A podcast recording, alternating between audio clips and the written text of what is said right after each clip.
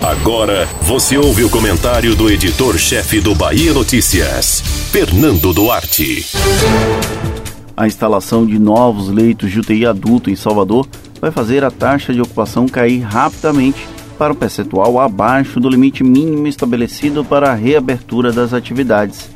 É um dado artificial de que os índices da Covid-19 melhoraram, porém vai permitir que algumas áreas econômicas da cidade ganhem fôlego após mais de quatro meses de praticamente estagnação. A artificialidade desse percentual é tanta que, em pouco tempo, é possível até que a taxa de ocupação caia cerca de 10%, o que permitiria chegar à fase 2 de reabertura. Porém, o plano não permite que fases sejam puladas. Ainda bem, quando a prefeitura anunciou o protocolo de retomada das atividades, já tinha noção de que os novos leitos iam gerar a queda da taxa de ocupação das UTIs. Tanto que o prefeito Assemineto e o governador Rui Costa deram sinais de que os índices seriam atingidos ainda em julho. É uma matemática bem simples. Ao aumentar os leitos disponíveis, você aumenta as vagas ociosas. O difícil é sustentar esses índices. A reabertura de Salvador está escalonada em três etapas. A primeira, com 75% de ocupação dos leitos de UTI adulto, deve iniciar já na próxima semana.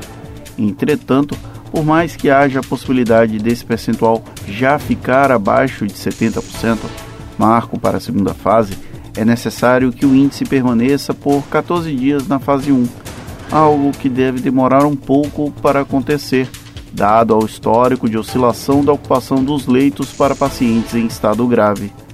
Mesmo que mantenha o otimismo, o prefeito Assemineto demonstrou cautela ao tratar do assunto.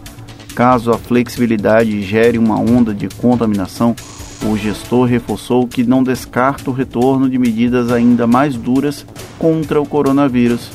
Por isso, além da implantação de novos leitos, é preciso contar com a consciência da população para manter o distanciamento social. Esse é o fator mais variável nessa conta e o mais difícil de prever. Por isso, mesmo que a ocupação de leitos de UTI caia dentro da expectativa da prefeitura, a reabertura da cidade precisa ser paulatina. O prazo de 14 dias entre as fases precisa ser respeitado, ainda que haja uma pressão popular para que seja acelerada a retomada das atividades.